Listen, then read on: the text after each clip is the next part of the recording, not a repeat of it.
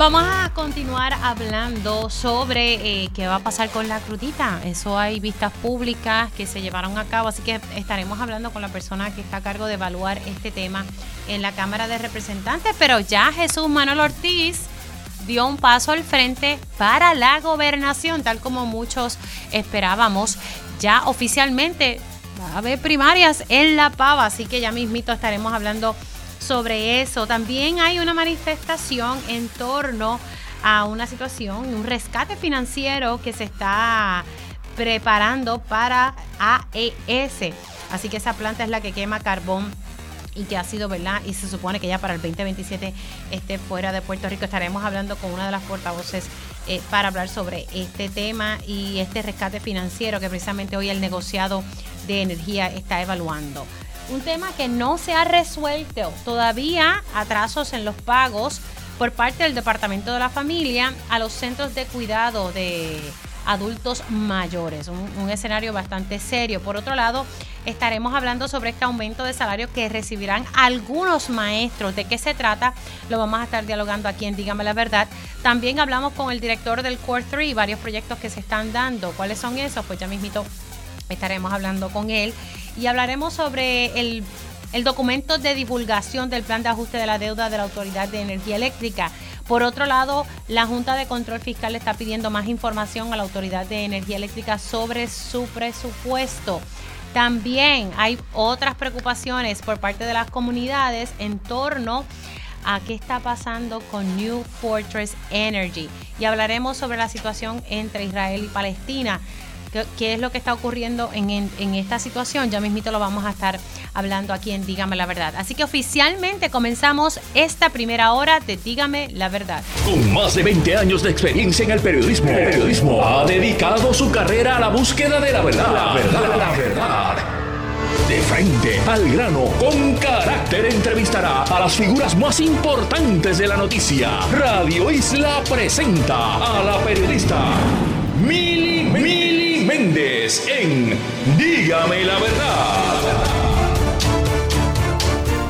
Muy buenos días Puerto Rico, bienvenidos a otra edición de Dígame la verdad por Radio Isla 1320. Les saluda Mili Méndez y gracias por conectar. Ya me invito, estaremos reproduciendo para ustedes el audio eh, del mensaje que ofreció esta madrugada, a eso de las 6 de la mañana, el presidente del Partido Popular Democrático, el representante Jesús Manuel Ortiz, quien estuvo eh, anunciando que en efecto va a aspirar a la gobernación y también vamos a reproducir qué fue lo que dijo el senador Juan Zaragoza, quien también tiene aspiraciones a la gobernación, ya presentó todos sus documentos. Así que primarias en el Partido Popular Democrático de la misma manera, ¿verdad? En el Partido Nuevo Progresista. Ya mismo le vamos a, retransmitir ese audio de Jesús Manuel Ortiz. Bueno, pero vamos a, hay varios temas que quiero darle seguimiento y por ello, pues, una cosa es la reforma contributiva, que estamos pendientes a ver si el gobernador en efecto plasma su firma ante este documento, que es sumamente importante, pero que la Junta de Control Fiscal eh, tiene reparos. Así que veremos qué va a hacer el gobernador en torno a este tema. Y por otro lado, eh, ¿qué va a pasar con la crudita? Sé que el representante Jesús Santa tenía esa gestión en sus manos y sabemos, ¿verdad?, que, que, que ya, se hace, ya acabó la sesión, pero siguen los trabajos en la Cámara de Representantes. Así que le doy los buenos días al presidente de la Comisión de Hacienda de la Cámara de Representantes. Buenos días, ¿cómo está? Bien, bien, buenos días a ti, Mili, buenos días a todos los que nos escuchan en Radio Isla. Yo muy bien, después de una semanita de reflexión y mucho pavo. Mucho, pa me imagino. Hay por lo menos unos días, ¿verdad? Para, para descansar y, compartir en familia. Por lo menos está en familia, correcto. La parte difícil es regresar a la, pues a la, normalidad. Yo estuve por, por el pueblo de Jayuya y, y, me encanta. Nuevamente pude visitarlo y cada vez hay más cosas eh, para hacer y, y, visitar allí en Jayuya, ¿verdad? Que qué bueno poder pasar un ratito por allí. Representante, vamos a hablar un poco, ¿qué pasó con, con la crudita? Bueno, la crudita estamos esperando una información que se nos debe sobre eh, ya ya o sea, ya se determinó por lo menos a nivel de comisión eh, que se quiere trabajar con la posible eliminación de la crudita de la última que se implementó en el 2014 que son los famosos cuatro centavos que tocan en, la, en la bomba, como uno dice, ¿no? De gasolina. Eh, eso representa alrededor de 123 a 127 millones de dólares. Son los últimos dos años de recaudo de ese, de ese impuesto. Y lo que se está buscando es del dinero que en los últimos años ha sobrado o no se ha gastado del presupuesto, una información más específica de en qué renglones es que no se está gastando, para entonces buscar como un contrapeso a esa reducción de ese, de ese arbitrio, el, el hecho de tú ajustar el presupuesto en áreas donde, aunque se presupuesta un dinero por las razones verdad que queremos investigar, no se gastan. Y, y eso ha sido más o menos el trabajo que tenemos para literalmente final de noviembre y principios del mes de diciembre que tiene la comisión. Estamos en espera de esa, de esa información. Pero final de noviembre es esta semana. Eso es así. Pero usted hizo vistas públicas, si mi memoria no me falla. Sí, se hicieron vistas públicas, se trabajaron tres proyectos, dos de Cámara y uno del Senado. Eh, lo que pasa es que ninguno de los tres era tan específico en, en qué cruditas. Hay que aclarar que aquí hay cruditas desde, desde los 60, desde antes, o sea, o mejor dicho, hay impuestos a los hidrocarburos desde mucho, antes, desde mucho antes de la creación de la autoridad de carretera eh, como tal. Y hay distintas vertientes de crudita, inclusive a, las que empezó en el 73, 74 en adelante. Eh, el total que impacta a nivel de presupuesto son cerca de 600 millones de dólares, todo tipo de impuesto a combustible, crudita y no crudita.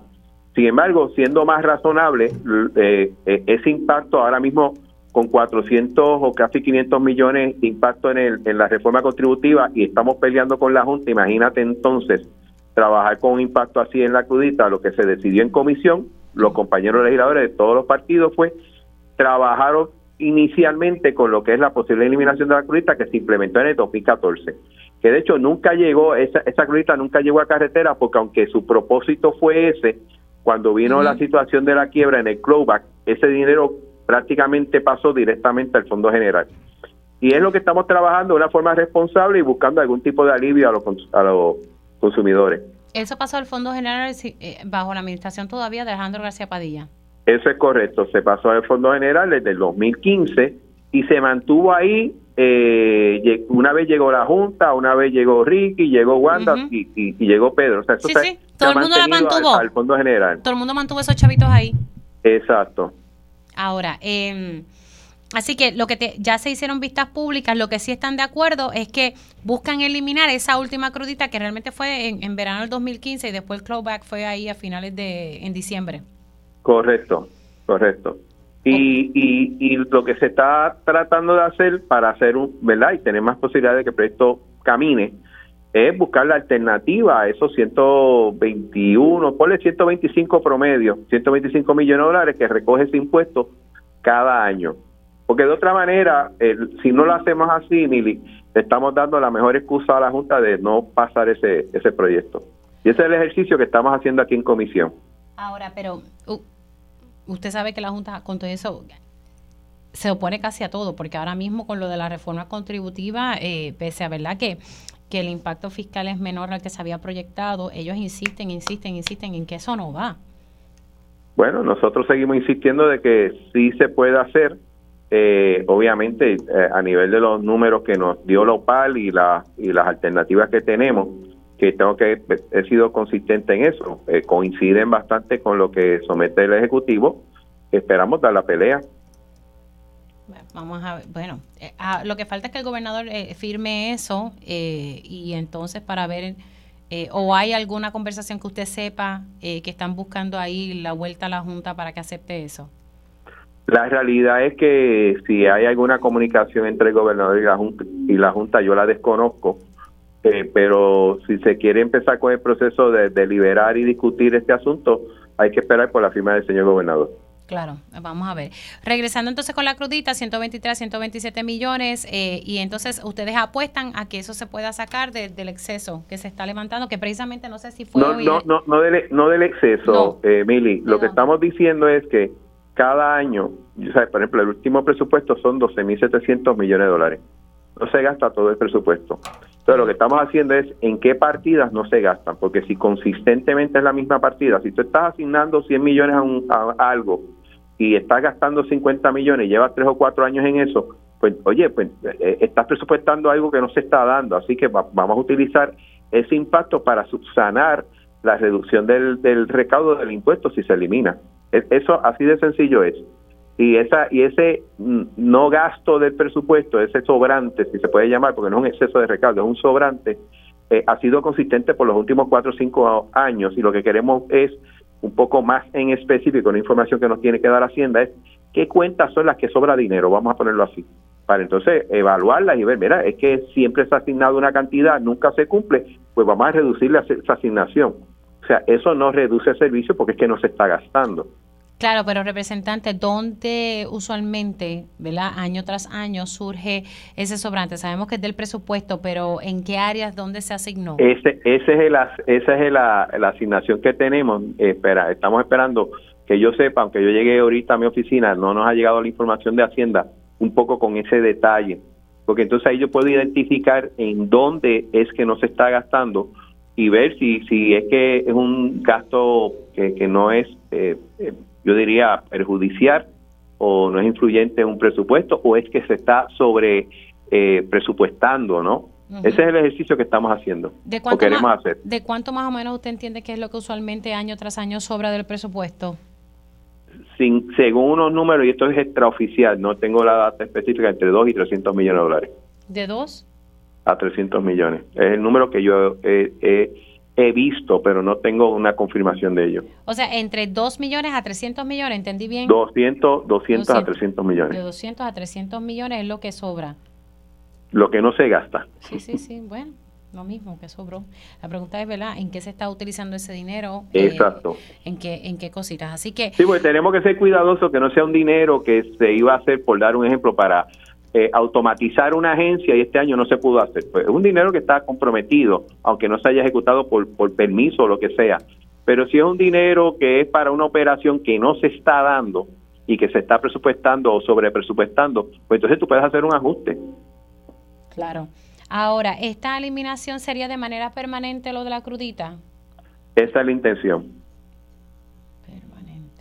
¿Usted cree que ya para finales de diciembre tenga esto listo? Porque pues, sé que lo va a trabajar esta semana, pero no sé cómo, cómo esté la agenda ahí. Yo espero, va, va a depender de que la información nos llegue acá a la comisión y obviamente las conversaciones que siempre tenemos con Hacienda. Ok, o sea que depende de información de Hacienda. Nada, y nuevamente recalco con, con el, asunto de, la reforma contributiva, pues todo pendiente a que, la, a que el gobernador, a que el gobernador firme y entonces ver qué va a pasar ahí con la, la pregunta que me hiciste, si ellos están hablando con la Junta para algún tipo de arreglo, la realidad es que desconozco. Sí, ¿no? Vamos a ver en qué, en qué queda eso. Bueno, representante, gracias. Se me cuida mucho. Ahí ustedes escucharon al representante Jesús Santa, presidente de la Comisión de Hacienda, y estaba dándole seguimiento al tema de la crudita. La crudita se aprobó eh, bajo la administración de Alejandro García Padilla, más o menos no fue marzo o mayo del 2015, con el propósito de poder pagar la deuda de la autoridad de carreteras. ¿verdad? Se puso este impuesto al, al petróleo y sus derivados para pagar la deuda de la autoridad de carreteras. Recordemos que hace unos meses atrás el gobernador anunció con, con mucha alegría de que se iba a estar eh, haciendo una alianza público-privada en, en, las carreteras que todavía pertenecían a la autoridad de carreteras, que si va a ser una alianza público-privada y eso ahora va a recaer a Metropista. Metropista ahora mismo tiene la PR22, pues se le va a agregar la PR52, entre otras eh, carreteras adicionales.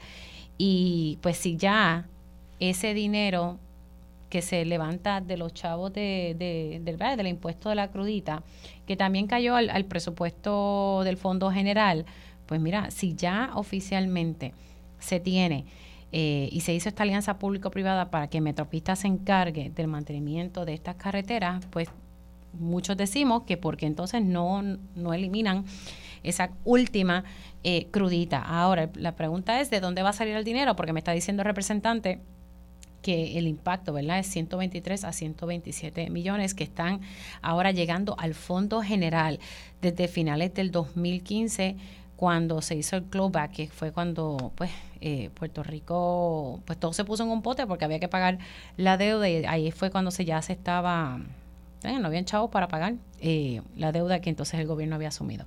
Así que pendiente del sobrante del presupuesto, hay un sobrante que se estima que son entre 200 a 300 millones de dólares, a ver si de ahí se puede eliminar de manera permanente la crudita. Eso es un alivio, ¿verdad? De, unos cuatro centavos, según me está diciendo, ¿verdad? El representante Jesús Santa. Voy, déjame, hay una manifestación que se está llevando a cabo, ya mismito les voy a poner el audio de Jesús Manuel Ortiz, presidente del Partido Popular Democrático, pero se está llevando a cabo una manifestación y, si tengo entendido, creo que es eh, en, en, el área donde está el negociado de energía. Habíamos hablado de esto hace un tiempito atrás y es importante retomar porque se está denunciando que se busca darle un rescate, y esto quien ¿verdad? estuvo divulgándolo eh, fue la Perla del Sur, se está buscando darle un rescate a AES. Eh, en estos momentos, entre otras cosas. Así que eh, en estos momentos el negociado de energía creo que convocó hoy una vista pública donde pretende abrir a comentarios las enmiendas que se le va a hacer al contrato de AES y, el supuesto rescate eh, que le quieren dar y también que estaría aumentando eh, la factura de luz. Así que quiero que Mirna Conti entre en línea telefónica con nosotros para que nos explique de qué se trata esto. Mirna, saludos, buenos días. Hola, Mili, buenos días, ¿cómo están? Bueno, ¿están allí en donde están las instalaciones, las oficinas del negociado de energía? Sí, aquí estamos. Cuéntanos un este, poquito.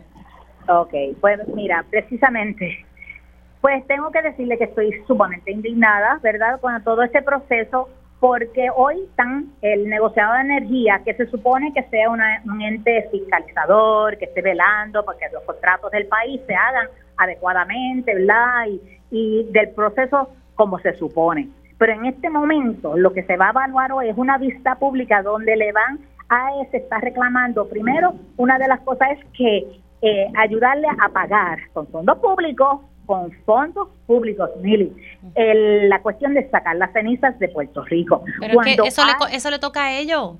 Exacto, y ellos lo dijeron, cuando ellos estaban solicitando el permiso allá en el 2000, ellos dijeron claramente que iban a sacar las cenizas, entonces ahora como le cuesta de 18, eh, de 18 a 25 millones de dólares, ¿verdad? Sacar la ceniza, pues ahora están protestando porque sus ganancias no son iguales, pero a la verdad es que ellos le pagan, eh, la Autoridad de Energía Eléctrica le paga, paga un millón de dólares a este a ellos diario, tengo entendido.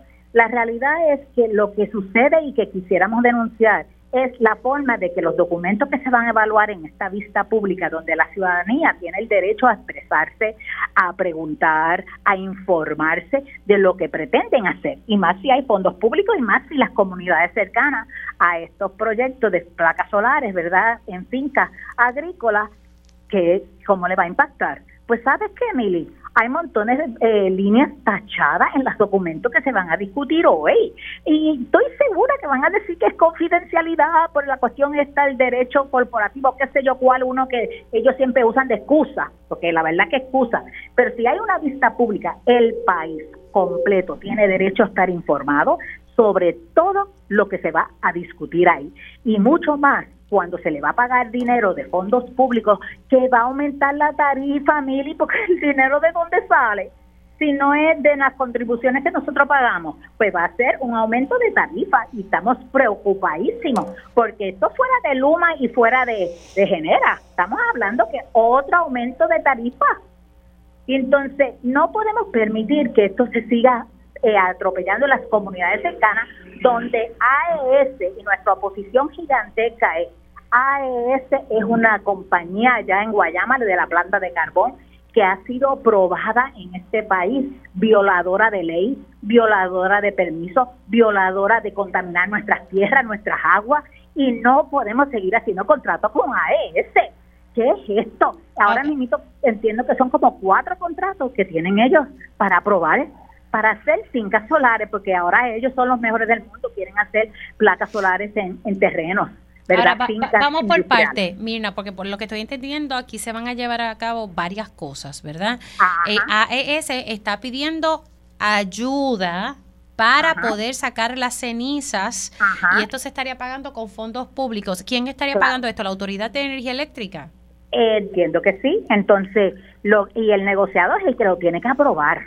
Y por eso que nosotros estamos aquí, porque estamos haciendo este llamado a que el negociado de energía de una vez y por todas defienda los intereses del pueblo, no los intereses de, los, de, estas compañías contaminantes, estas compañías que son como AES, que enferman a las comunidades, que allí en Guayama la gente se está muriendo de cáncer, Mili en Salina. ¿Por qué? Porque toda la toxicidad de esta planta de carbón que está allí, sabemos y dijeron, porque por eso es que yo, yo no le creo ni el Ave María.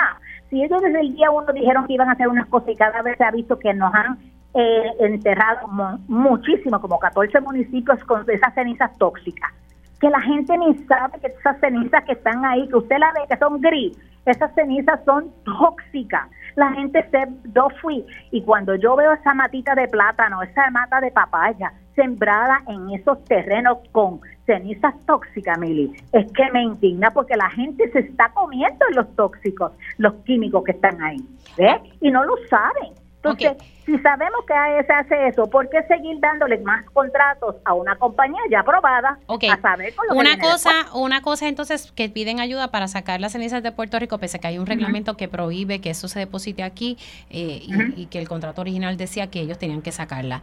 Hay, también ellos están buscando, ¿verdad? Eh, pasar a energía renovable, pero con placas solares en fincas agrícolas. Ahí son los cuatro contratos que se van a evaluar hoy. Bueno, no los cuatro. Ellos están solicitando una enmienda a su contrato actual, que es la quema de carbón en Puerto Rico, para eh, eh, cambiarlo a, instalar placas solares con energía renovable, muy bonito, ¿verdad?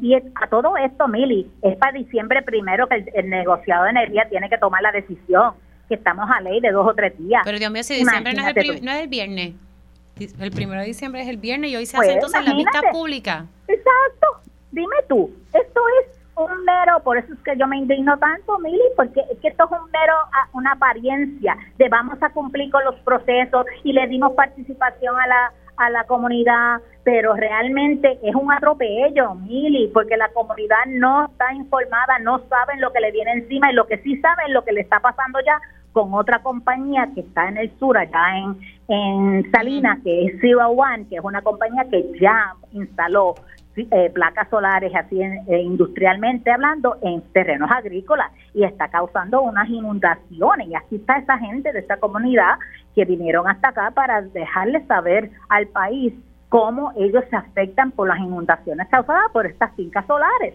porque ellos dicen que, ah, que la tierra está ahí abajo que no se va a impactar. ¿Cómo que no se va a impactar si está cubierta con placas solares? Sabe que es bien preocupante en ese sentido.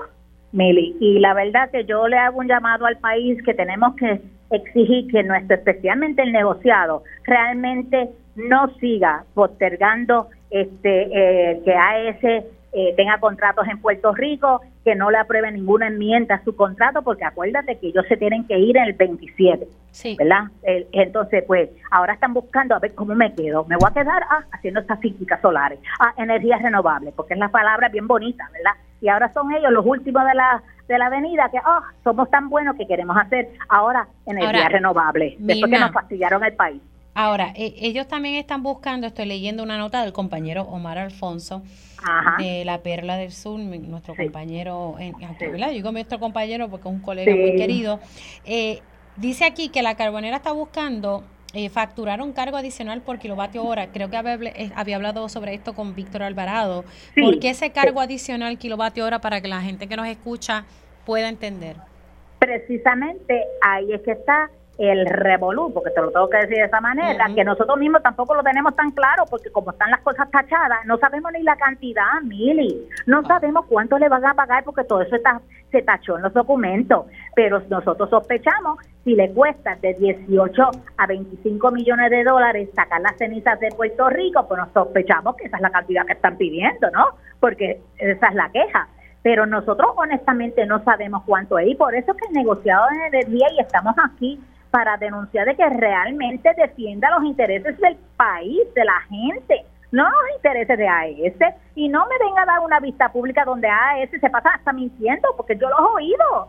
Estamos, yo los he oído montones de veces que dicen una cosa y hacen otra. o se huyen o van y se eh, tratan de orientar una comunidad con, con mentiras. No, por eso estamos nosotros denunciando que no queremos más contratos con AES, punto, en todo Puerto Rico por el resto de nuestra vida, porque AES no, no es una compañía fiable ni es una compañía que realmente le viene a hacer un bien a nuestra gente. No puede ser. Mirna, gracias por, por haber entrado unos minutitos. Sabes que, que, me enteré, me enteré de la manifestación porque lo pusiste en las redes sociales, si no, no, no, me ah. entero, ¿sabes? Ay, pues, ok. Pues, gracias. Me alegro que te enteraste. Un abrazo. Mirna Conti, eh, hablando sobre esta manifestación que están llevando a cabo, precisamente donde están las instalaciones del, del negociado de energía, que es por aquí en la zona de Atorrey. Y, y esto yo lo había hablado con Víctor Alvarado hace unas semanas atrás, y en efecto hoy se lleva una vista pública por parte del negociado. Y lo que puedo resumir de toda esta entrevista es que, mira, eh, eh, eh AES está buscando enmendar su contrato, buscan hacer una, una transición de la quema de carbón a, entonces a energía renovable, pero lo que está denunciando Mirna Conti es que ellos buscan establecer placas solares en, en fincas agrícolas y que hay unos cuatro contratos ahí eh, sobre la mesa. Por otro lado, se supone que AES, primero por contrato, luego se enmendó y luego un reglamento eh, lo volvió a poner en su sitio de que se supone que AES, todas las cenizas que son producto de la quema de carbón de su planta, pues las saquen fuera de Puerto Rico. Eh, la Perla del Sur hizo un reportaje investigativo hace muchos años atrás, excelente, eh, cuando estas cenizas se estaban depositando en el vecino país, de la República Dominicana. entonces, ¿qué pasa? Se aprobó un reglamento que prohíbe que esas cenizas se queden en Puerto Rico. Pues como eso le está costando supuestamente entre 18 a 25 millones de dólares, ellos están pidiendo ayuda para poder sufragar ese gasto. Y según lo que se dice, sería con fondos públicos. No, no, no, no. Si usted está aquí y decidió quedarse a hacer negocios aquí, pues usted saque de su dinero. Usted sabe que desde el día uno tenía que sacar las cenizas de aquí de, Puerto Rico. Bueno, hay que estar bien pendiente a, estos temas. Y sabemos, ¿verdad?, que, que también AES genera bastante energía, sí, mediante la quema de carbón. Así que vamos a ver qué, qué, va a pasar con eso y qué determina el negociado. Hay una vista pública, pero se supone que el primero de diciembre ellos tomen una decisión sobre este rescate que pudiese implicar un aumento en el costo de la factura de energía eléctrica. Nosotros vamos a hacer una pausa aquí en Dígame la Verdad y al regreso eh, vamos a estar poniéndole los audios sobre el anuncio de Jesús Manuel Ortiz para la gobernación por el Partido Popular Democrático y estaremos hablando eh, sobre la situación de los hogares de cuidado prolongado que cada vez el Departamento de la Familia se retrasa en el pago. A mí me habían dicho hace mucho tiempo, vengo tocando este tema hace tiempo, me habían dicho que el problema no es dinero, pues entonces no sabemos cuál es el problema, una situación administrativa, eh, los cambios que se hicieron por parte del Departamento de la Familia a la hora de otorgar estos cheques. Bueno, hablaremos de eso ya mismito aquí en Dígame la Verdad.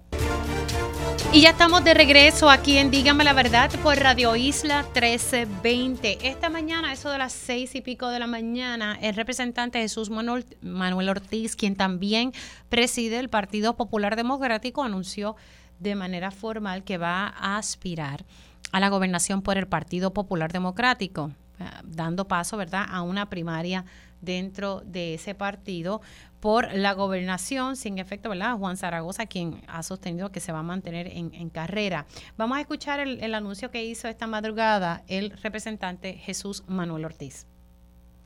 A ti popular te pido que te unas a mí en este camino para hacer realidad el cambio que Puerto Rico se merece. Juntos somos la fuerza. Estoy convencido de que podemos lograr un Puerto Rico diferente y de que con tu respaldo seré el próximo gobernador de Puerto Rico. ¿Qué contestó el senador Juan Zaragoza, quien ya presentó todos sus documentos para aspirar por ese mismo cargo, por el Partido Popular Democrático. Vamos a escuchar qué fue lo que dijo en Pegaos.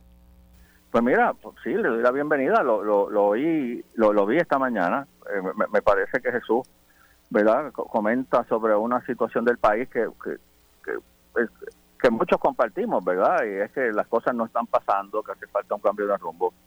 También pues habla de ciertos problemas eh, específicos, ¿verdad?, que hay que atender, la educación, salud, la universidad, etcétera, etcétera y, y, por eso, pues, es que le hago el llamado eh, eh, y la convocatoria a hacer unos debates ¿verdad? Vamos municipio por municipio, vamos a hacer 78 debates, empezando por el cáncer que se come a la clase política, que es la corrupción. Porque Julio, mira, a final de cuentas, eh, una candidatura sin propuestas y sin ideas, pues no vale la pena, ¿verdad? Y yo creo que el, Partido Popular, los populares y el país, eh, eh, lo que quieren oír es eso, o sea, la situación Como dice usted, con una contienda sin ideas no vale la pena, dice usted. Exactamente, exactamente. Y yo creo que nos da la oportunidad también de hacer un contraste, ¿verdad? Con la primaria de, del PNP.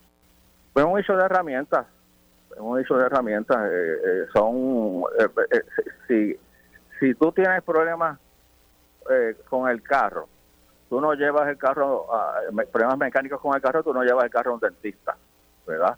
¿Cuáles son los problemas del país? Un problema de administración, no, no, es, no es un problema de dinero, porque si algo ha demostrado que Luis es que el problema del país no es un problema de dinero, es un problema de ejecución, de capacidad gerencial. Y, lo que se necesita es alguien que tenga esa capacidad, y a eso es lo que se reduce. ah, si usted quiere llevar su carro al dentista, llévelo. Yo lo llevo al mecánico. Y en esta contienda Jesús Manuel es el dentista. Y yo soy el mecánico. Eh, eh, o sea, eh, usted lo que está planteando aquí es que si el, el Partido Popular tuviera a Jesús Manuel como candidato, tendría un mal candidato, un candidato sin herramientas. No, no, no, no, digo, cada cual tiene sus herramientas, ¿verdad? Cada, cada, cual tiene sus herramientas y, y, y, aunque yo estoy yo estoy convencido que yo soy el candidato eh, que, que las tiene, pero yo respeto la idea de los populares que entiendan que las herramientas que él tiene, que él las describa, ¿verdad? Y las explique. Yo no soy quien para, para hacerle campaña a él. Eh, si los populares entienden que esas son las herramientas, pues, pues muy bien. ¿verdad? Él tendrá que entonces que medirse a los otros candidatos. Pero lo que yo entiendo es que para los problemas que el país tiene hoy, el que tiene las herramientas soy yo. Bueno, ahí ustedes escucharon la reacción del senador Juan Zaragoza, aquí en Pegados en la Mañana, sobre el anuncio de Jesús Manuel Ortiz, el presidente del partido, quien va a aspirar a la gobernación. Bueno, cambiando de tema, voy a insistir en tocar un tema que aquí hemos desarrollado y también en, el programa Día a Día por, por Telemundo y es la situación de nuestros adultos mayores eh, y los atrasos que ha tenido el Departamento de la Familia en el pago, ¿verdad?, de los los pacientes que están bajo la tutela ¿verdad? del Departamento de la Familia, los que tiene subvencionados el Departamento de la Familia, que son como unos 6.100 adultos mayores y esto incluye a personas eh, con discapacidad. Eh, son muchas las historias, he hablado con muchos dueños de, hogares que me dicen, Mili, ya no puedo más. Otros dicen, voy a cerrar, otros cogen préstamos para poder seguir operando estos, eh, estos hogares y otros han decidido, no voy a aceptar más pacientes de que estén subvencionados por el Departamento de la Familia, solo voy a atender eh, pacientes privados. Y esto es preocupante porque al mismo tiempo hemos estado hablando en los últimos meses sobre el aumento de nuestros adultos mayores que están solitos, que se, eh, que se encuentran en unas condiciones eh, pésimas, solos, sin comer. Eso fue lo que pasó con una adulta mayor en Carolina, entre otros casos. O sea que estamos viendo un aumento de necesidad de atención para nuestros adultos mayores. Otro asunto también de el, abandono de algunos adultos mayores en los hospitales porque no tienen un ser querido que se pueda encargar de ellos. Y hay adultos mayores que pueden estar entre 3 a 8 meses. Y eso me lo dijo aquí el presidente de la Asociación de Hospitales, don Jaime Plan. Así que estamos viendo una necesidad de atender a nuestros adultos mayores, pero por otro lado vemos que entonces el Departamento de la Familia no está sacando ese dinero.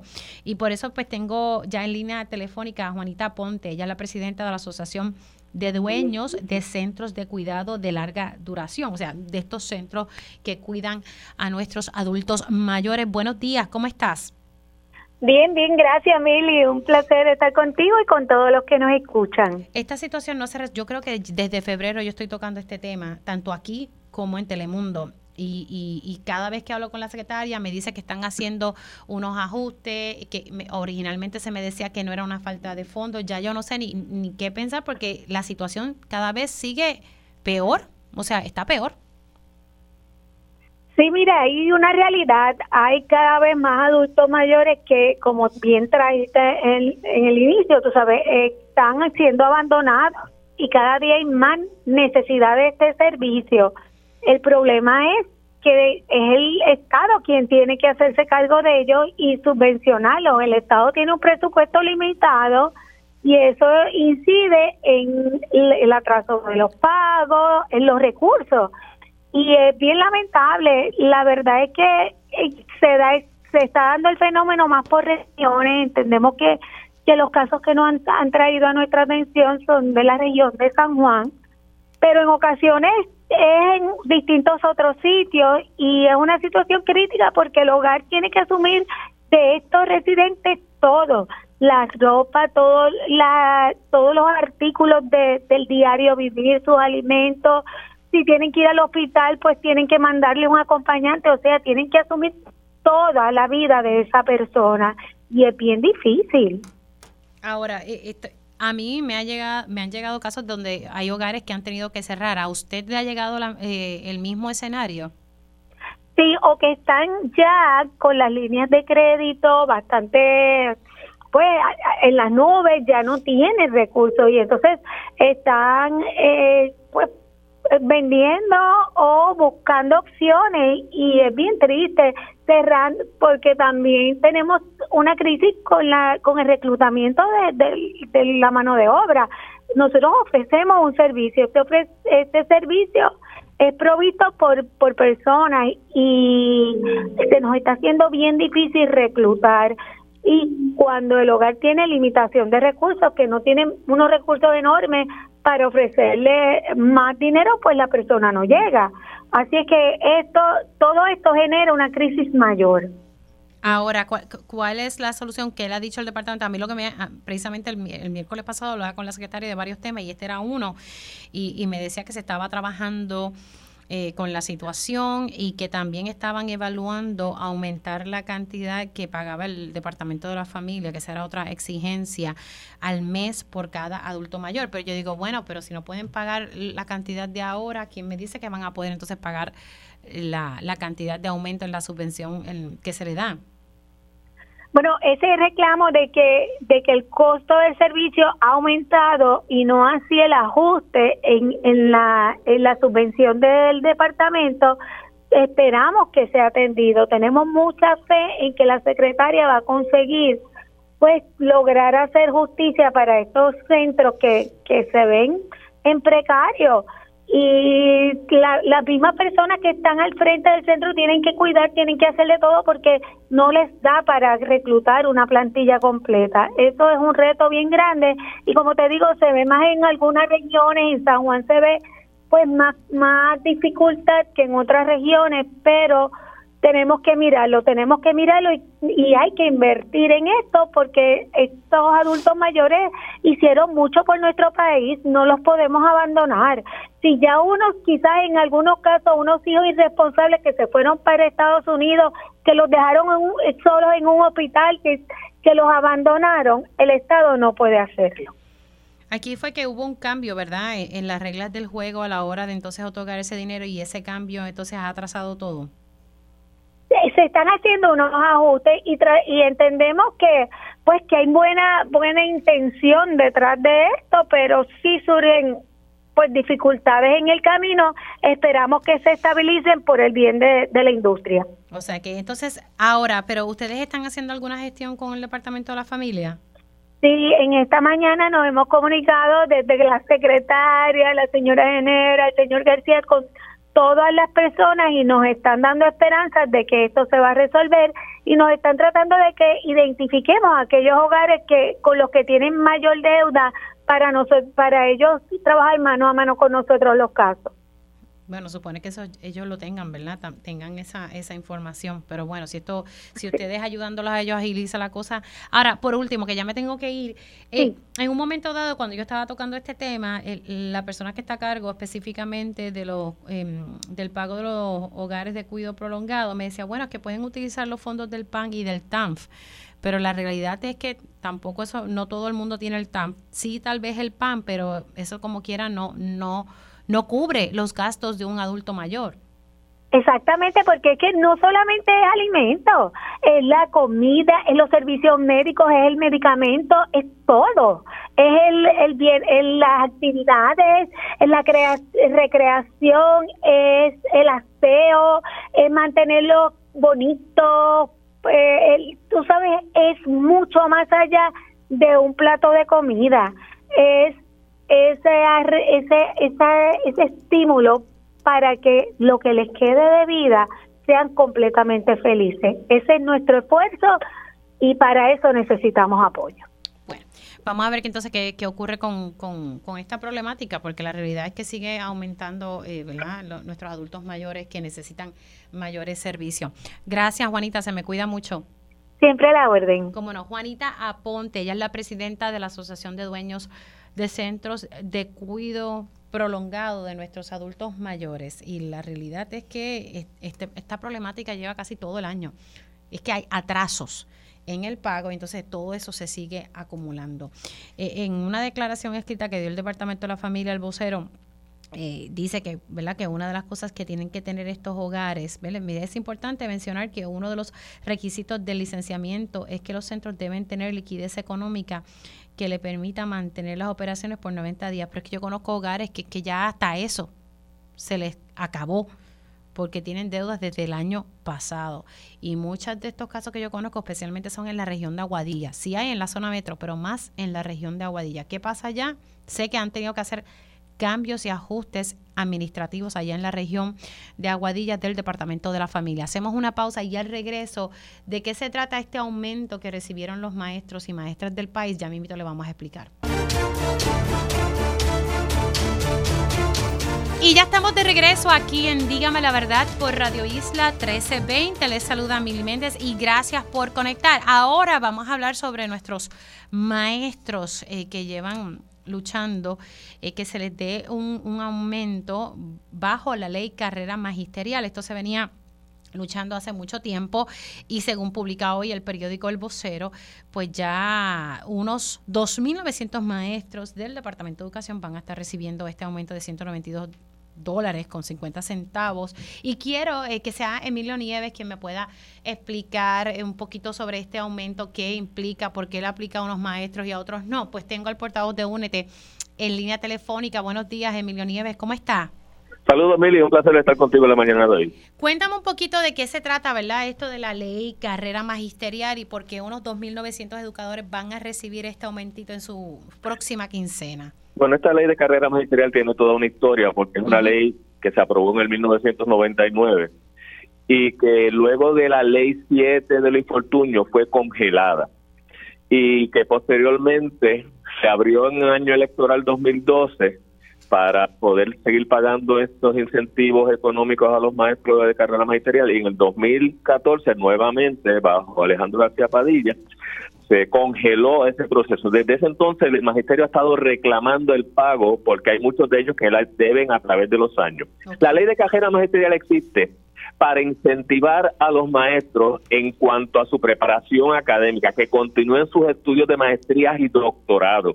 Y es una ley muy positiva porque ha logrado que hoy tengamos en el Departamento de Educación más de 10.000 maestros que tienen sus maestrías o sus doctorados y están en la sala de clases. Eso es muy positivo. Pero hay, hay muchos maestros que tenían esa preparación y ya se han retirado. Hay maestros nuevos y por lo tanto en este proceso es necesario mantener este incentivo. El año pasado, gracias a los reclamos que desarrolló el magisterio desde la calle, que además de justicia salarial, retiro digno, estaba implantar nuevamente la carrera magisterial. Eso implicó una enmienda a la ley 26, que es la ley que establece cumplimiento con plan fiscal y que por lo tanto se consultó con la Junta de Control Fiscal para entonces otorgar ese incentivo.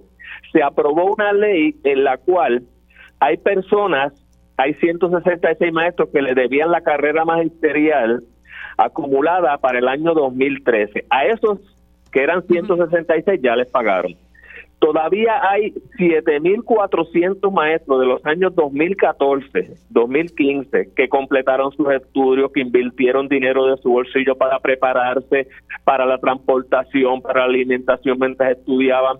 Y eso todavía OGP está, está evaluando, pero tiene hasta el próximo año fiscal hasta junio 30 para hacerle el pago a quienes corresponda de esos 7.400 maestros de su cajera magisterial 2014-2015. O sea que se le debe todavía dinero a 7.400 maestros de la época del 2014 al 2015. Esos 7.400 están bajo evaluación y el estimado indica, y ya se identificaron los fondos, de que sí, todos tienen derecho a ese pago. Algunos de ellos están retirados, pero tienen derecho a, a ese incentivo. Lo que se anuncia hoy se trata de cerca de 5 mil maestros solicitaron este incentivo porque ya empezaron a, cursos universitarios para completar maestrías y doctorado. Tienen que cumplir con unos requisitos de transcripción de crédito, de evaluaciones satisfactorias, entre otros requisitos.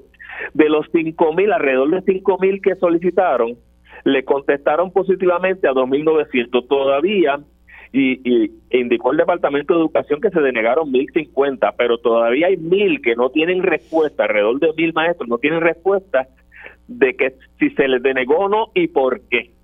Eh, porque no hay un proceso específico que indique, bueno, pues le faltó la transcripción de crédito o hay un documento o no cumplió con unas horas de, de educación continua que había que cumplir, o sea, no hay una explicación. Y entonces tienen incertidumbre a, a muchos de esos maestros que solicitaron este incentivo económico. El 192,50 se basa que conforme a la ley 158 de 1999, ese, ese primer pago que se hace a la cajera material es a base del 7% del salario básico del maestro, que es 2.750. Ese 7% corresponde a 192,50 pero también se levanta el reclamo de que esto se hace a partir del mes de septiembre porque todo este proceso de solicitarlo se hizo desde enero, febrero, marzo, abril. Y por lo tanto, se proyecta que para el mes de septiembre ya esté todo el mundo con la contestación y empezara ese pago de 192,50 a partir del mes de septiembre. Así no ha sido y parece que el anuncio no está siendo retroactivo y ese es uno de los reclamos que ya están haciendo diversas, estamos haciendo diversas organizaciones magisteriales en términos de ese pago. Pues entonces aquí hay un montón de maestros que todavía se les debe, porque se me está diciendo, ¿verdad? Del 2014 al 2015, unos 7.400, y de esos 5.000 que solicitaron, 2.900 pues reciben esto, pero entonces hay otros 1.000 que no se les ha dicho porque entonces no cualificaron. Importante que aquí se supone que ellos presenten la evidencia de esas maestrías, de esos estudios. Exactamente, de la transcripción de créditos de la universidad que tengan evaluaciones satisfactorias y que cumplan con una cantidad de, de horas de educación continua, que ellos participan de distintos talleres y tienen que acumular 40 hasta 200 horas al año para poder tener derecho a este incentivo económico. La limitación que todavía tiene esta ley es que como lo están implantando ahora, está excluyendo a algunos maestros. Por ejemplo, le está aplicando solo a maestros de español, inglés, eh, matemática y ciencia y entonces eh, eso a veces va acompañado de otro incentivo que es el pago de la matrícula. Y entonces ahí es que están excluyendo a los de educación especial, estudios sociales, salud, educación física, bellas artes, vocacionales. O sea que hay una serie de maestros que no tienen, o sea, no se les reconoce el derecho a esta cajera magisterial y todavía esas deficiencias requieren enmiendas a la ley, que es parte de lo que estamos impulsando nosotros. Ah, ahí, ahí es donde yo tal vez veo el reto. Usted sabe cómo está la situación, que, que, pues entonces significa que esto aplica entonces a algunos maestros de las, ¿verdad? De las, de las clases que entonces están dando. Así que interesante entonces el, el tema. Sí. Emilio, gracias por haber dado unos minutitos y habernos explicado esto. Un abrazo. Que bien. Gracias. Emilio Nieves, portavoz de UNETE, hablando sobre este aumento de salario de 192 con 50 específicamente en esta que lo van a recibir en esta quincena y esto es bajo la ley de carrera magisterial. 5 mil maestros solicitaron, solamente 2.900 lo recibieron y otros mil todavía no han recibido respuesta, pero me, me recalca Nieves que desde el 2014 al 2015 se le debe este dinero también a unos 7.400 maestros, que lo que tienen que hacer es, ¿verdad?, mantener unos estudios eh, de maestría, doctorado y esa evidencia de estudio, pues entonces le, le dan este, este dinero a los los y las maestras. Así que hacemos una pausa y ya al regreso estaremos hablando sobre unos fondos federales que aprobó FEMA para mejorar eh, el, sistema de agua aquí, la infraestructura de agua en el país entre otros temas, y también vamos a estar hablando sobre la Junta de Control Fiscal que está pidiendo a la Autoridad de Energía Eléctrica eh, ¿verdad? más información sobre el presupuesto y tocaremos un poco ¿verdad? esto de AES, que posiblemente ese rescate tendría que salir del presupuesto de la Autoridad de Energía Eléctrica para la eh, empresa AES. Hacemos una pausa y regresamos en breve. Y ya estamos de regreso aquí en Dígame la Verdad por Radio Isla 1320. Les saluda Mili Méndez y tengo un mensaje importante para ustedes. Llegó la McNugget Manía a McDonald's Llena de sabor tu día con esta oferta donde te llevas tu McCombo grande de 10 McNuggets con 50% de descuento. Así como lo estás escuchando, un 50% de descuento. Así que es 4 dólares con 10 centavos que te sale este McCombo grande de 10 McNuggets. Te llevas este McCombo grande de 10 McNuggets al pedirlo solamente por la app McDonald's Ofertas y Delivery. Disfruta la McNugget manía en tu McDonald's favorito y dipea como te encanta. Para pa, pa, pa.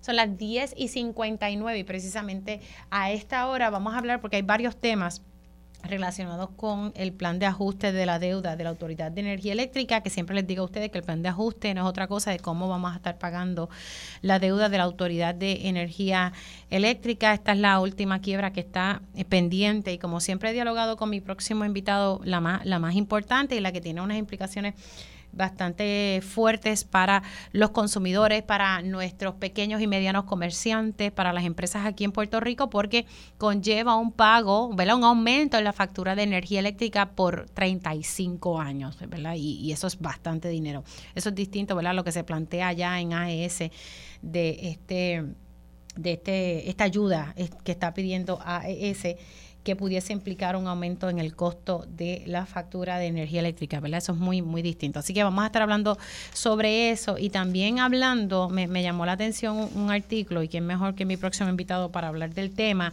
y es que se está ofreciendo, ¿verdad?, opciones para atraer y retener a los empleados. Eh, las veces que he ido a distintos comercios siempre se me, se me destaca lo difícil que es para muchos dueños de comercio poder retener o conseguir eh, capital humano eh, y que se queden y que ocasiones pues comienzan y de momento pues no, no siguen trabajando, ¿cómo podemos mantener esa mano de obra que cada vez se está haciendo un poquito ¿verdad?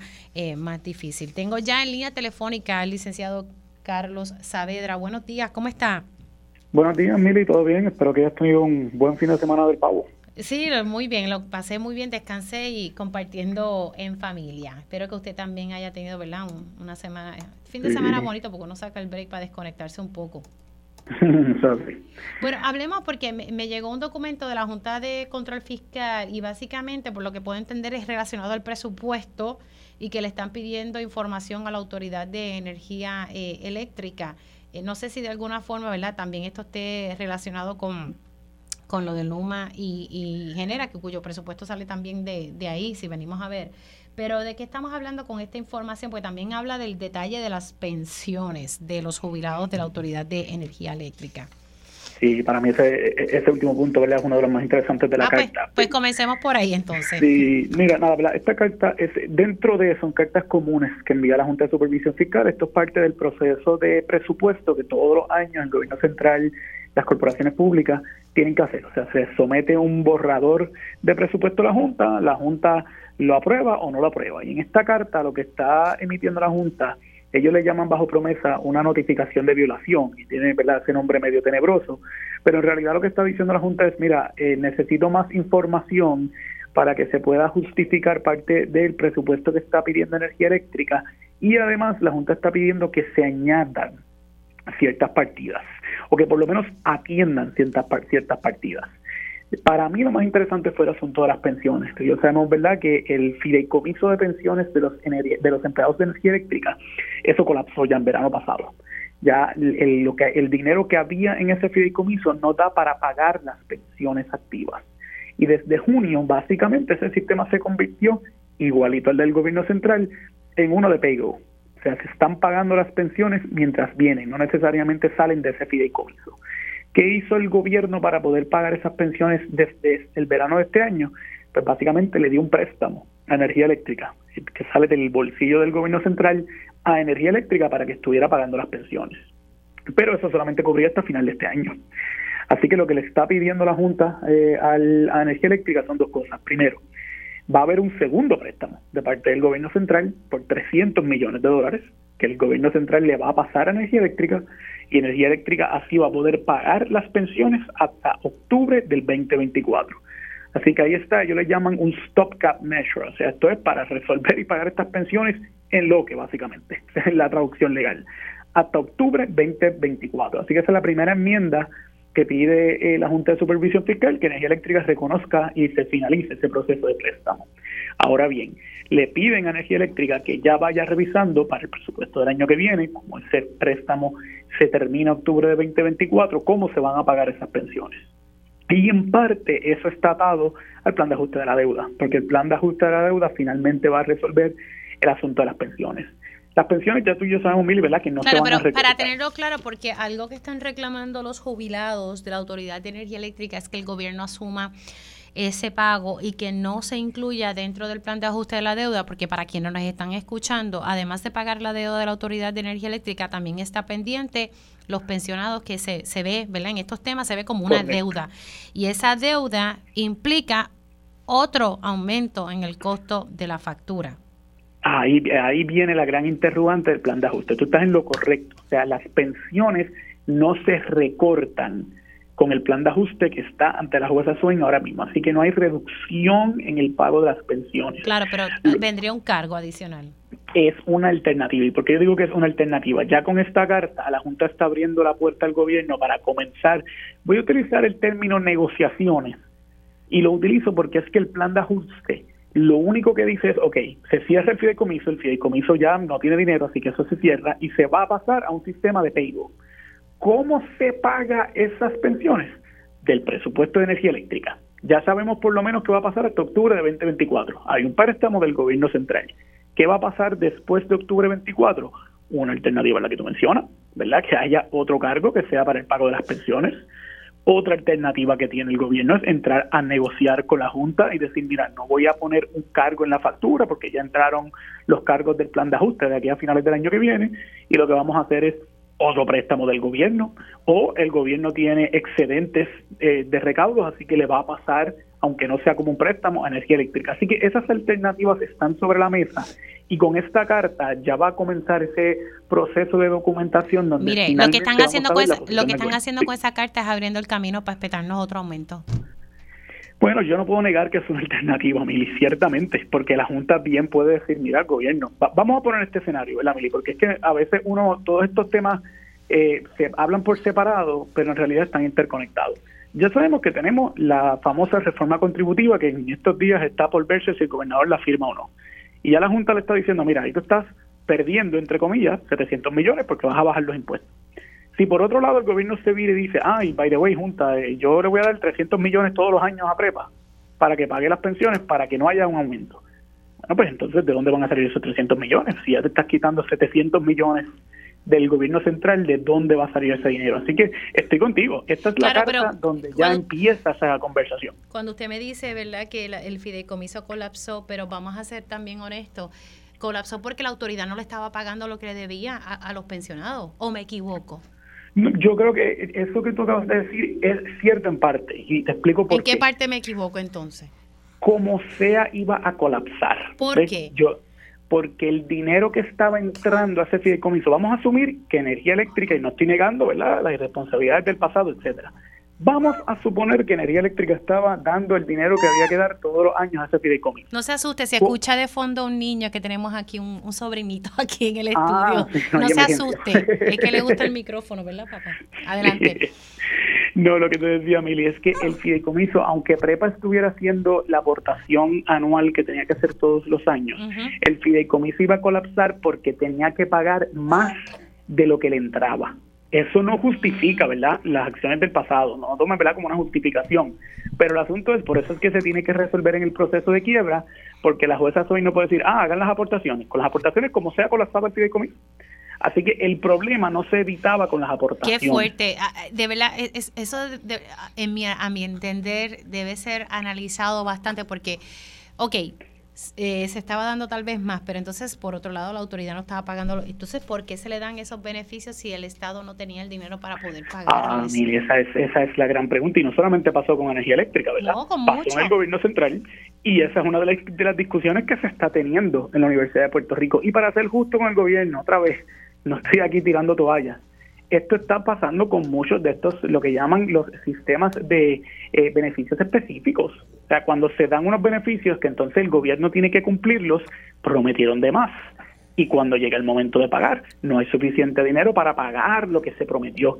Y vamos, eso no es culpa del trabajador. El trabajador se le dio ese contrato, se le dio esa oferta.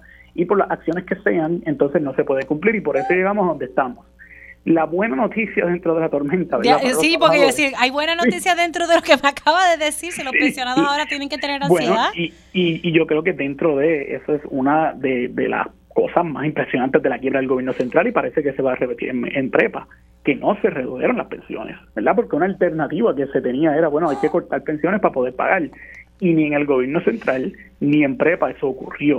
Ahora bien, como tú mencionas, esta es la carta que abre la puerta a, ok, gobierno, no vamos a recortar pensiones. Excelente. ¿Cómo se van a pagar? Una alternativa es el cargo que tú mencionas, una alternativa es que el gobierno raspe pegado y esté dándole préstamos a energía eléctrica para pagar. Y ya con esta carta vamos a empezar a tener claridad finalmente con esa parte del plan de ajuste de energía eléctrica que yo te admito que está un poco en el aire. Para la jueza Soen es transparente, porque ella dice, bueno, ustedes se resuelven allá, yo no estoy recortando las pensiones, ustedes van a tener que resolver con los presupuestos cómo se van a pagar. Claro, lo que pasa es que yo no sé si el país, yo no sé si el país aguanta, ¿verdad? Otro cargo adicional. Eh, ¿verdad? Buscamos desarrollo económico, que pequeños y medianos comercios sigan abriendo, pero así nadie puede abrir, de verdad, y de verdad que está fuerte. Es duro y por eso estas decisiones ¿verdad? de política pública que son importantes, que es el asunto de las pensiones, pues ahora viene el momento de la verdad, tanto para el gobierno y para la Junta, para que finalmente pongan en blanco y negro cómo es que se van a pagar esas pensiones, si es con préstamos, si es con aumento, ya por lo menos tenemos claridad de que ese proceso acaba de comenzar. Eh, eh, ya el plan, ¿verdad? El documento de divulgación, ya, ya eso está, y, y en marzo se supone que la jueza Sain va, va, la jueza Taylor Swain va a celebrar una vista de confirmación sobre eso. Correcto, se aprobó ya el documento de divulgación, que como sabemos es, vamos a ponerlo así, son las instrucciones a los bonistas de lo que dice el plan de ajuste un documento larguísimo de miles de páginas donde se explica, mira, energía eléctrica te puede pagar hasta esta cantidad, el dinero va a salir de aquí, por eso es que solamente te podemos pagar hasta X cantidad. Y a la luz de ese documento es que los bonistas entonces comienzan a votar si aceptan o no el plan de ajuste. Una vez culmine ese proceso, entonces en marzo la jueza va a tener esa vista que tú mencionas, donde resuelve si el plan de ajuste se puede confirmar o no. Si se confirma el plan de ajuste, entonces yo preveo que ya para junio, el verano del 2024, vamos a tener la orden de confirmación de la jueza. Y ese es el trueno federal, Mili. Ahí es donde, como tú mencionaste, por 35 años vamos a saber las reglas de juego de cómo se va a pagar la, la deuda de energía eléctrica. Bueno, otra cosita, y ya tengo mi próximo invitado en línea, pero quería tocar este tema con usted. Ofrecen, ofrecen recetas para atraer y retener empleados. Usted y yo hemos hablado aquí lo difícil que ha sido para muchas empresas contratar empleados. Eh, ¿qué, ¿qué, le parece, verdad, lo que se está, por lo menos el economista José Joaquín Villamil, lo que él está recomendando? Sí, lo que vi del artículo que mencionas eh, también va a la par con lo que yo también veo con clientes, lo que veo en la calle. Y, y, francamente el cambio que ha habido en Puerto Rico en los últimos seis años es impresionante, ¿no? En parte esto también tiene que ver con la pandemia, donde hace seis años el problema era que no había suficientes plazas de empleo, ahora hay plazas de más. Y lo que tienen y lo que están buscando los patronos es cómo contrato, cómo retengo. Y el artículo va alineado a lo que tú y yo habíamos discutido, que es que en este siglo post pandemia, en el siglo XXI post pandemia, los empleados sí, el salario es importante, nadie está diciendo que no es importante, pero los empleados están buscando más y están buscando cosas que no necesariamente están en las leyes. Y eso pues está ocasionando que los patronos tengan que ser creativos, dar bonificaciones, dar eh, orientación en cuanto a sistemas de retiro, dar eh, algún tipo de ayuda para cuidado de menores, para pago de préstamos estudiantiles, todo este tipo de beneficios que en el mundo laboral le están llamando beneficios emergentes, porque uno, no están en las leyes y están siendo guiados por lo que los empleados piden. Porque si un empleado tiene, o un potencial empleado, tiene dos ofertas de empleo, uh -huh. los dos pagan bien, ok, pues ¿a dónde yo me voy a ir? Pues ¿qué tú me, qué tú me ofreces de manera adicional que no necesariamente son los beneficios tradicionales de cuántos días de vacaciones, etcétera, sino cuán, qué cosas adicionales tú como patrono me das. Y eso lo continuaremos viendo en la marcha porque, como te digo, Mili, es, los patronos están siendo bien creativos en dar estos beneficios. Yo lo que te puedo decir es que patrono que se queda en los beneficios tradicionales va a tener problemas de reclutamiento porque eso no es lo que están buscando los empleados ahora mismo. Es que, no sé, el mercado cambió. Eh, tenemos ¿verdad? una diferencia y, estamos viendo que están ofreciendo unos salarios competitivos, incluso eh, unos salarios que van por encima de personas que han estudiado, que son unos profesionales que ganan por debajo de esos salarios que están ofreciendo en, en otros lugares. Bueno, vamos a ver. Gracias por haber entrado unos minutitos. Se me cuida siempre.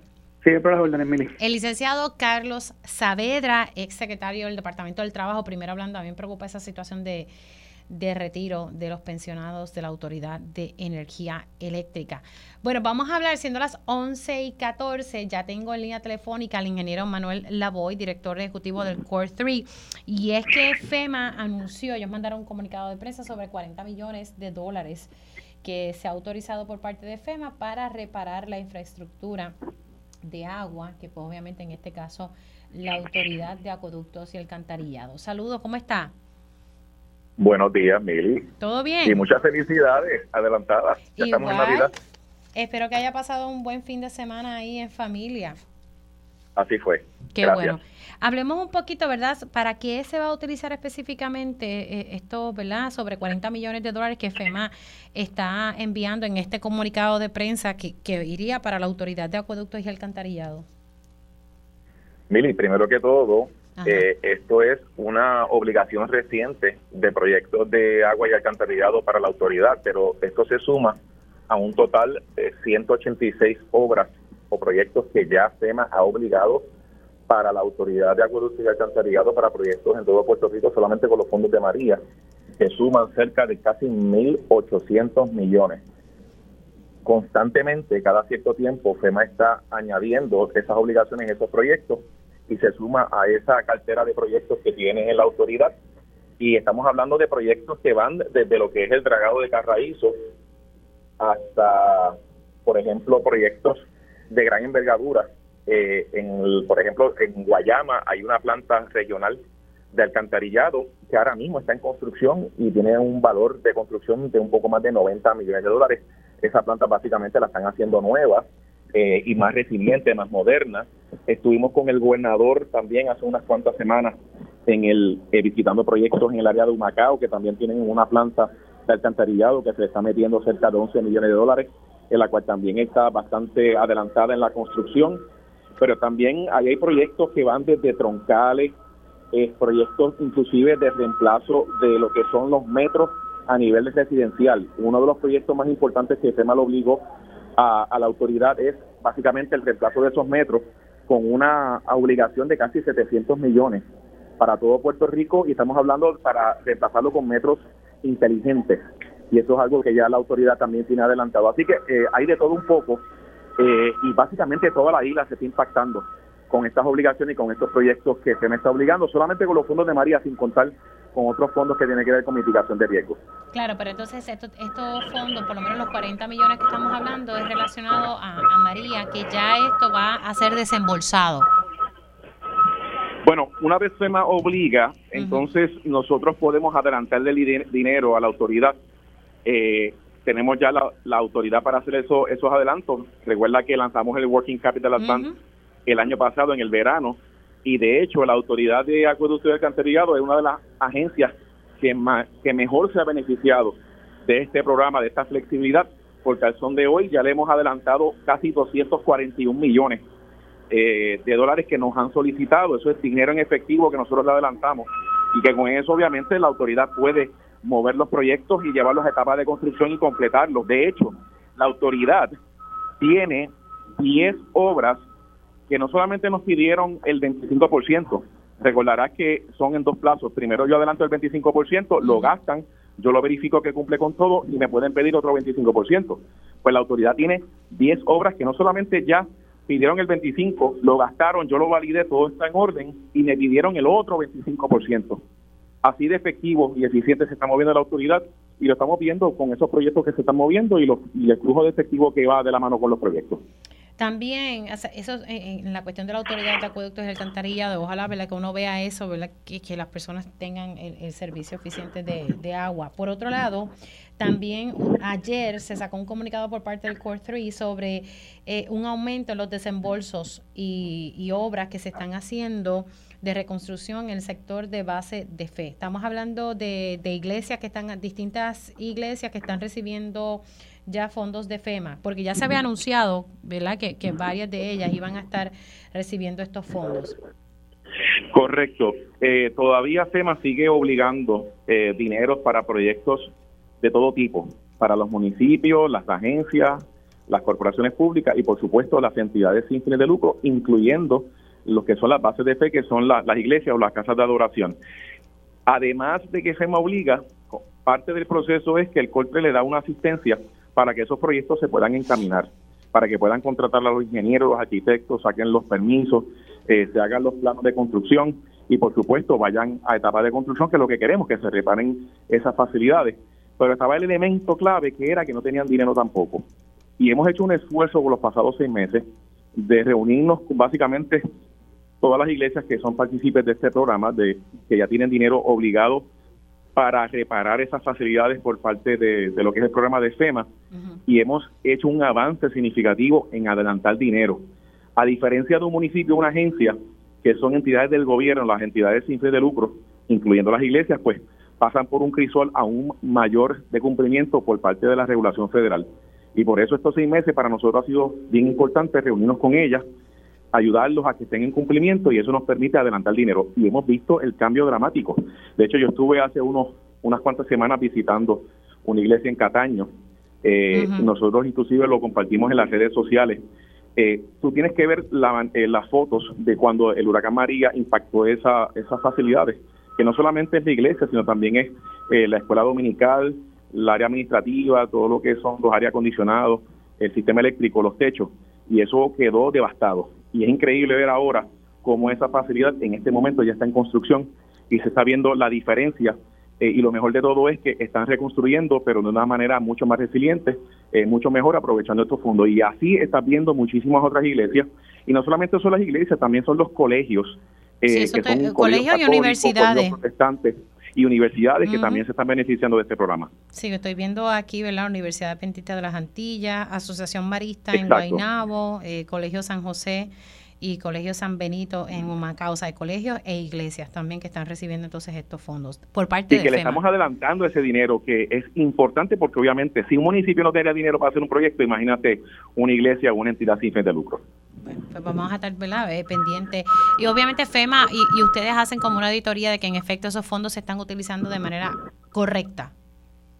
Exactamente, de hecho yo soy fiel creyente en que podemos ser ágiles en adelantar la reconstrucción, adelantar dinero, pero sin perjudicar eh, lo que son las auditorías y el cumplimiento. Las dos cosas se pueden hacer y lo estamos haciendo.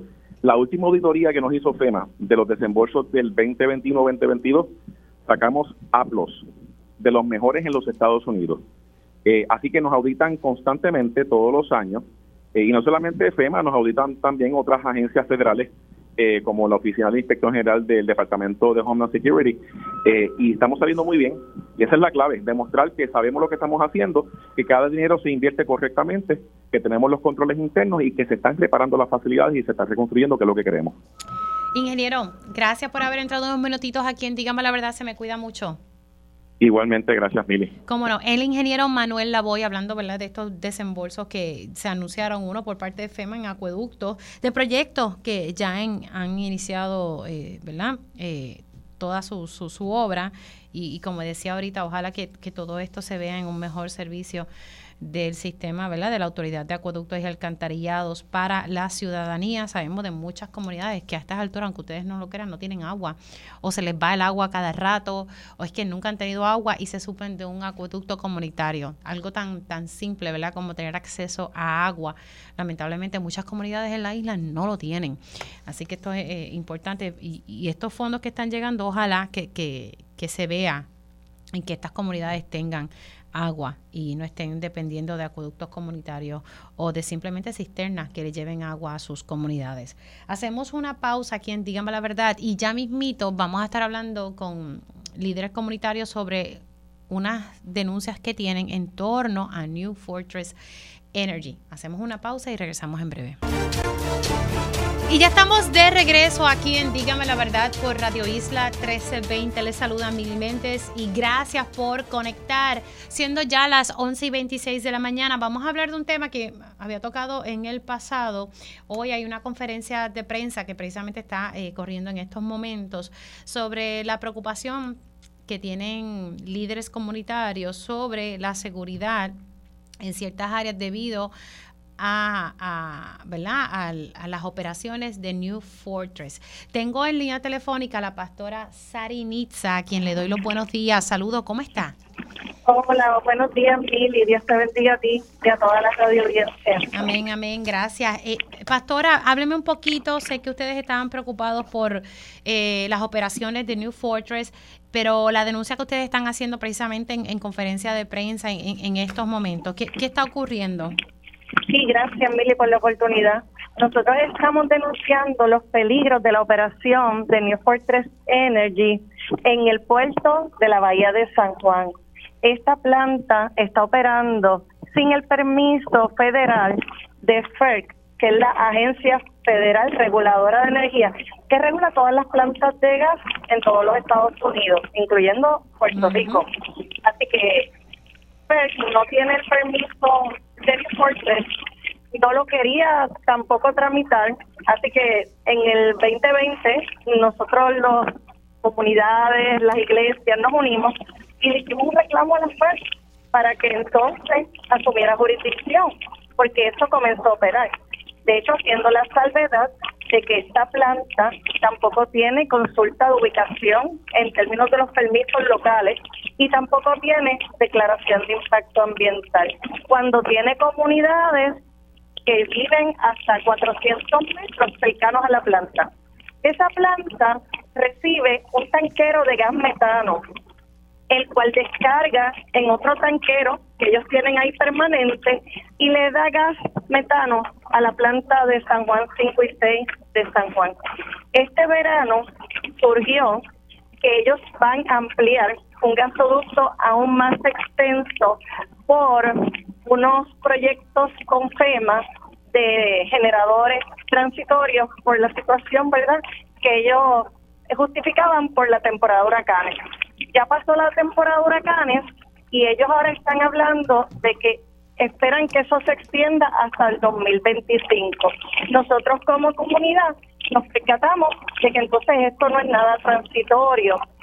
Nosotros estamos preocupados porque se supone que esta planta tenga el permiso federal. Nosotros, gracias a Dios, pues eh, prácticamente los obligamos porque ellos eh, asumió que sí, que tiene jurisdicción y que New Fortress ahora que está en el proceso de permiso.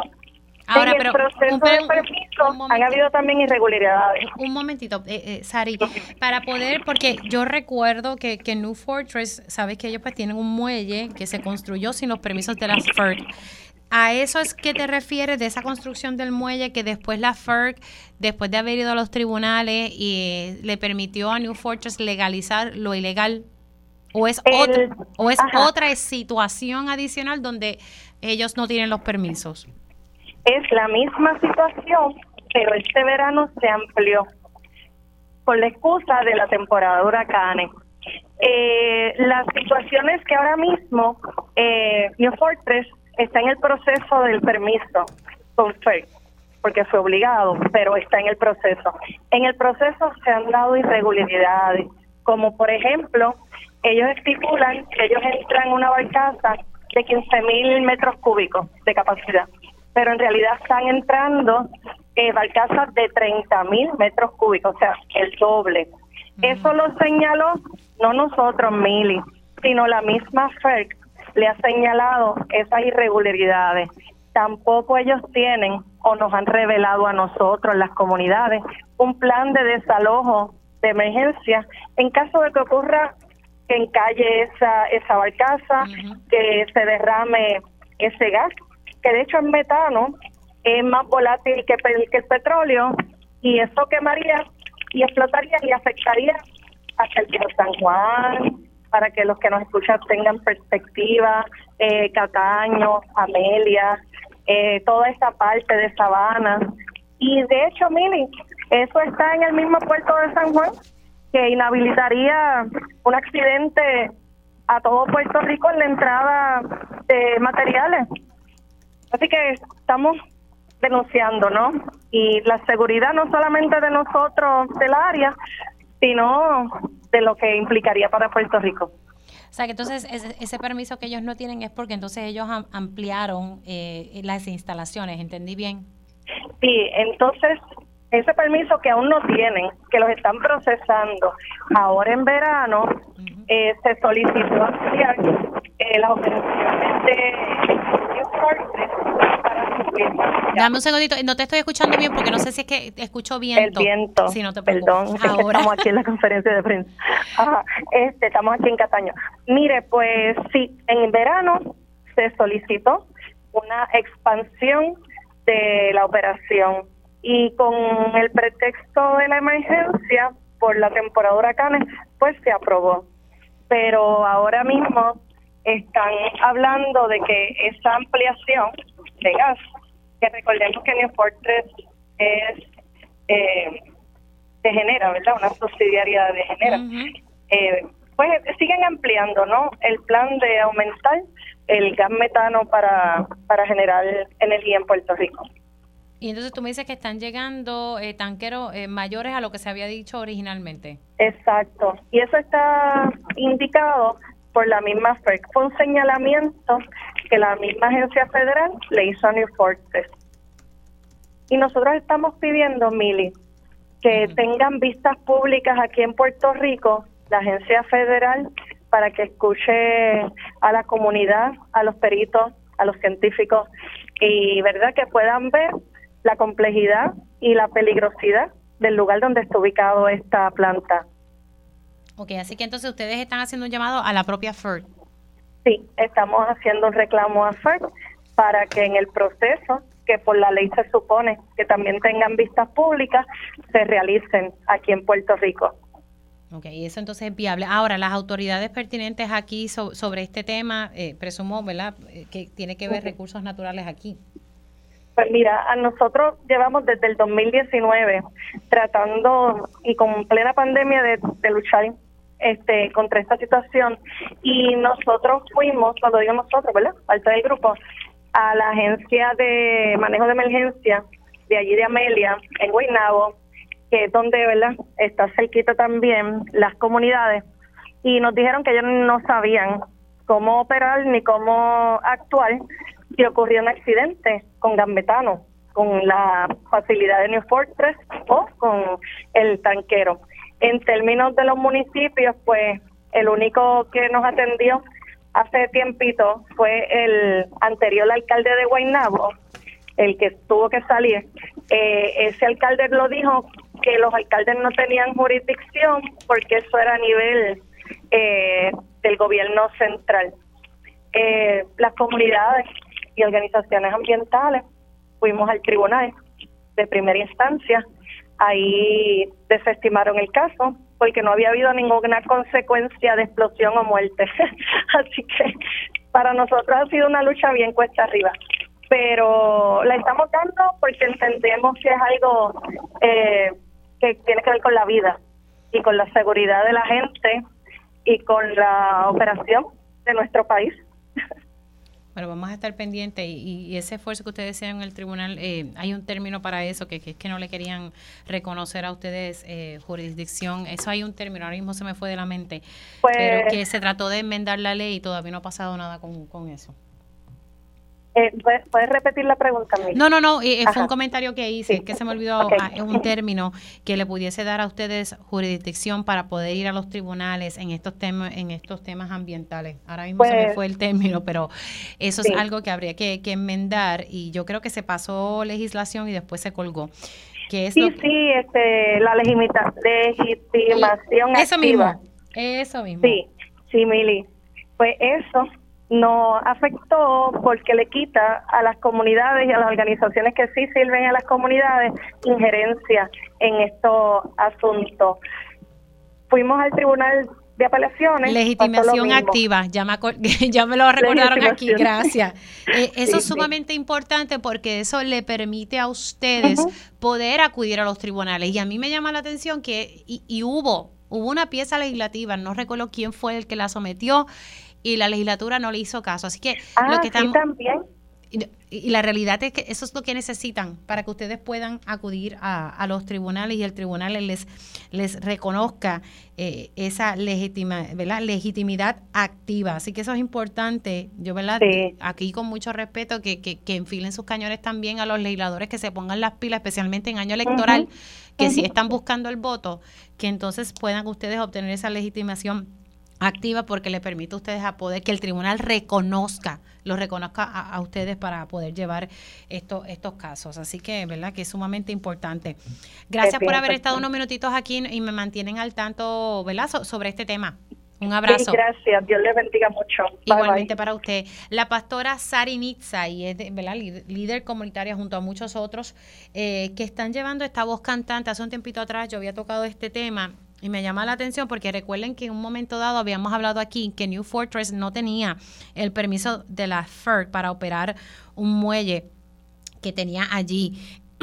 y lamentablemente, ¿verdad? Eh, después de acudir a los tribunales, el tribunal dijo que la FERC sí tenía injerencia y que se supone que New Fortress solicitara un permiso antes de construir el muelle ese flotante que tenía. Lo que me está diciendo la pastora es que eso se amplió esa operación se amplió en el verano y que ellos no tienen eh, permiso de la FERC eh, y tampoco no hay una, eh, a nivel local no hay una consulta de ubicación. Ellos lo que están pidiendo es que la FERC, esa agencia federal que sí tiene injerencia en estos temas, haga una vista pública y que escuche a las comunidades. Nosotros vamos a hacer una pausa aquí en Díganme la Verdad y al regreso vamos a estar hablando sobre lo que está pasando entre Israel y, Palestina y pues ¿verdad? ya estamos hablando de que hay, hubo un tercer intercambio de rehenes y hubo un alto al fuego en esto. En estos días. Así que vamos a hacer una pausa y regresamos para hablar sobre este tema.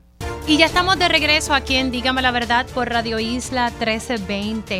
Eh, vamos a tocar, hace tiempito que no, no, tocaba este tema y siempre me gusta eh, tener la oportunidad de dialogar eh, con el profesor Jorge Smith sobre este tema, profesor de Relaciones Internacionales de la UPR, recinto de Mayagüey. Estoy refiriéndome a lo que está pasando en Israel y, entre Hamas.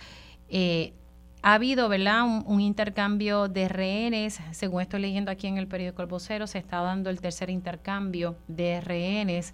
Eh, y pues Israel, a cambio, pues entonces está haciendo un alto al fuego luego de todo lo que ha ocurrido y lo que hemos visto, estas imágenes tan, tan desastrosas, de verdad que sí. Eh, Israel, eh, entonces, eh, ayer lo que estoy leyendo aquí es que jamás liberó una cantidad de siete rehenes, entre ellos 14 israelíes y la primera estadounidense en una tercera serie de liberaciones. Esto como parte de una tregua de cuatro días. A cambio, también Israel liberó a 39 prisioneros palestinos. Aquí también se, se destaca eh, que uno de los rehenes fue una niña de, de cuatro años cuyos padres eh, murieron en el ataque que realizó eh, Hamas el 7 de octubre. Y profesor, ya tengo al profesor en línea telefónica para hablar de este tema. Saludos, buen día profesor, ¿cómo está? Muy buenos días, me encuentro bien, siempre es un placer saludarle. Igualmente, espero que haya tenido ¿verdad? Un, lindo fin de semana de acción de gracias en, en familia. Eh, hablemos, ¿verdad?, de, esta situación que, está pasando y que, pues, sí se dice que hay un alto al fuego, pero imagínese, después de, sobre qué, un mes eh, bombardeando eh, toda, toda esa área de, la franja de Gaza. No, claro, eso ha sido un desastre, pero hay que por lo menos celebrar cuando pasa algo dentro de toda la tragedia, cuando está, está pasando algo positivo. Y ya llevamos cuatro días sin, sin bombardeos cuatro días en los que se han liberado de lado y lado personas que ahora verdad están con su familia y están todos en ese sentido hay más más paz. Y, y, hay una y sobre todo también hay, un prospecto de, de extender esta, esta tregua. El propio Netanyahu ha dicho básicamente eh, si me 24 horas por, por cada 10 rehenes, tú me liberas 10 rehenes, son 24 horas de tregua. Y no solamente la liberación de, de, personas en cárceles o, de, personas rehenes, sino también la ayuda humanitaria. parte de lo que de, lo, de, de las exigencias de Hamas, no solamente para liberar rehenes, no solamente es que liberen prisioneros palestinos, sino que permitan que entren camiones con ayuda humanitaria a Gaza. Así que en estos días la vida en Gaza sigue siendo horrible, pero es menos horrible de lo que fue hace tres o cuatro días. Y, y, y si continuara en esta dirección, pues, pues, pues se habría terminado esto. Lo que pasa es que eh, no creo que eventualmente esto, yo creo que lamentablemente va a volver la guerra. Oye, ojalá que no, Estoy leyendo aquí que los mediadores internacionales encabezados por Estados Unidos y Qatar están tratando precisamente de extender ese alto al fuego, algo ¿verdad? que usted me acaba de, comentar ahora. O ¿De qué depende que, que se logre eh, extender ese alto al fuego? Si ya por lo menos ¿verdad? se están eh, liberando estos rehenes depende de que se, se, puedan poner de acuerdo en lo que exijan entre, por un lado Hamas y por el otro lado Israel, que ya vemos que la comunicación está, parece que está fluyendo más eficientemente porque la entrega de los rehenes más recientes fue más menos complicada que la primera, que hubo más complicaciones y no se sabía exactamente la hora ni el lugar en esta fue eh, mucho más descomplicada, lo que da la impresión de que los canales de comunicación, pues ya hay unas cosas eh, establecidas y ya están construyendo sobre esas. lo que pasa, eh, se puede extender esto mucho tiempo, pero es difícil imaginarse que jamás libere a los 240 rehenes, bueno, primero que nada, porque eso es una ficha de canje muy, muy valiosa. Y por otro lado, el gobierno israelita su objetivo no es que liberen los rehenes, es eliminar a Hamas y controlar políticamente la zona de Gaza. Entonces, eso no lo van a conseguir de otra manera más que por la guerra, eh, porque no, eso pacíficamente no va a suceder. Así que eventualmente ese objetivo que Israel ha dicho desde el principio que es su objetivo es más importante que el mismo de los de, que liberar los rehenes porque en eso se les va la vida como país, porque ellos entienden que jamás es una amenaza a su existencia misma, más allá de no solo 240 personas, los millones que viven en el país, ¿verdad? Así que ellos no van a renunciar a eso y ese objetivo solamente se cumple por la vía militar. Imagínense, más de 13.300 palestinos han muerto, eh, ¿verdad? Y, la mayoría de ellos son mujeres y niños. Nosotros hemos visto las imágenes, eh, de verdad que son sumamente impresionantes, niños llorando porque han visto cómo mueren sus amiguitos cuando están jugando. Eso es increíble, hay 13.300 palestinos. Eh, estamos hablando de eso un poquito más de un mes. Bueno, ya mismo se cumplen dos meses casi. Mili, esos niños que vean al otro niño morir, o sea, de ahí lo que está es eh, sembrando la semilla para el nuevo Hamas de aquí a 15, 20 años. Eso mismo le decía yo a mi esposo. Los otros días yo le decía a mi esposo cuando él puso, compartió en las redes sociales esa imagen de un niño llorando porque vio cómo su amigo había fallecido. Yo lo que estaban haciendo era jugando. Y yo dije, eso lo que está provocando es sembrando esa semilla del odio y que esto entonces no, no, no tenga tregua y que esas generaciones crezcan con, con mucho odio. Es que de ahí salió jamás, salió de, de una intifada a principios del de, en el año 2000, por el 2005 por ahí, una intifada, una insurrección de los palestinos contra la, ocupación israelita y fue tan violenta la, la reacción, hubo, esa fue más violenta que la que, que nunca contra, bueno, esta, antes que esta, esta, aquella había sido bien violenta y de allí salió a más de aquello que aquella gente entendió que no, que por la vía de la negociación no iban a, o sea, pues, ellos pensaron, ¿verdad? Correcta o incorrectamente, pero llegaron a ese entendimiento. Igualmente la Organización de Liberación Palestina, la de Yasser Arafat, esa salió también de la partición del 1948 y de actos violentos.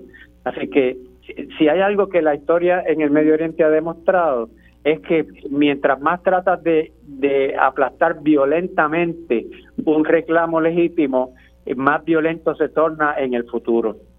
lamentablemente. vamos a estar pendientes, ¿verdad? Nosotros estamos acá, como decimos, bien, pero estamos viendo cómo allá las personas no, no, ¿verdad? Están viviendo en medio de una zona de guerra y es bien triste, ¿verdad? Que esto esté pasando en estos momentos. Gracias, profesor. Siempre es un placer eh, contar con, con, ¿verdad? con usted para poder dialogar de estos temas. Se me cuida mucho. siempre un placer, un abrazo. Cómo no. El profesor Jorge Smith, él es profesor de Relaciones Internacionales y también de política eh, en la Universidad de Puerto Rico, recinto de Mayagüez. Nosotros hacemos una pausa aquí en Dígame la Verdad y al regreso, tiempo igual.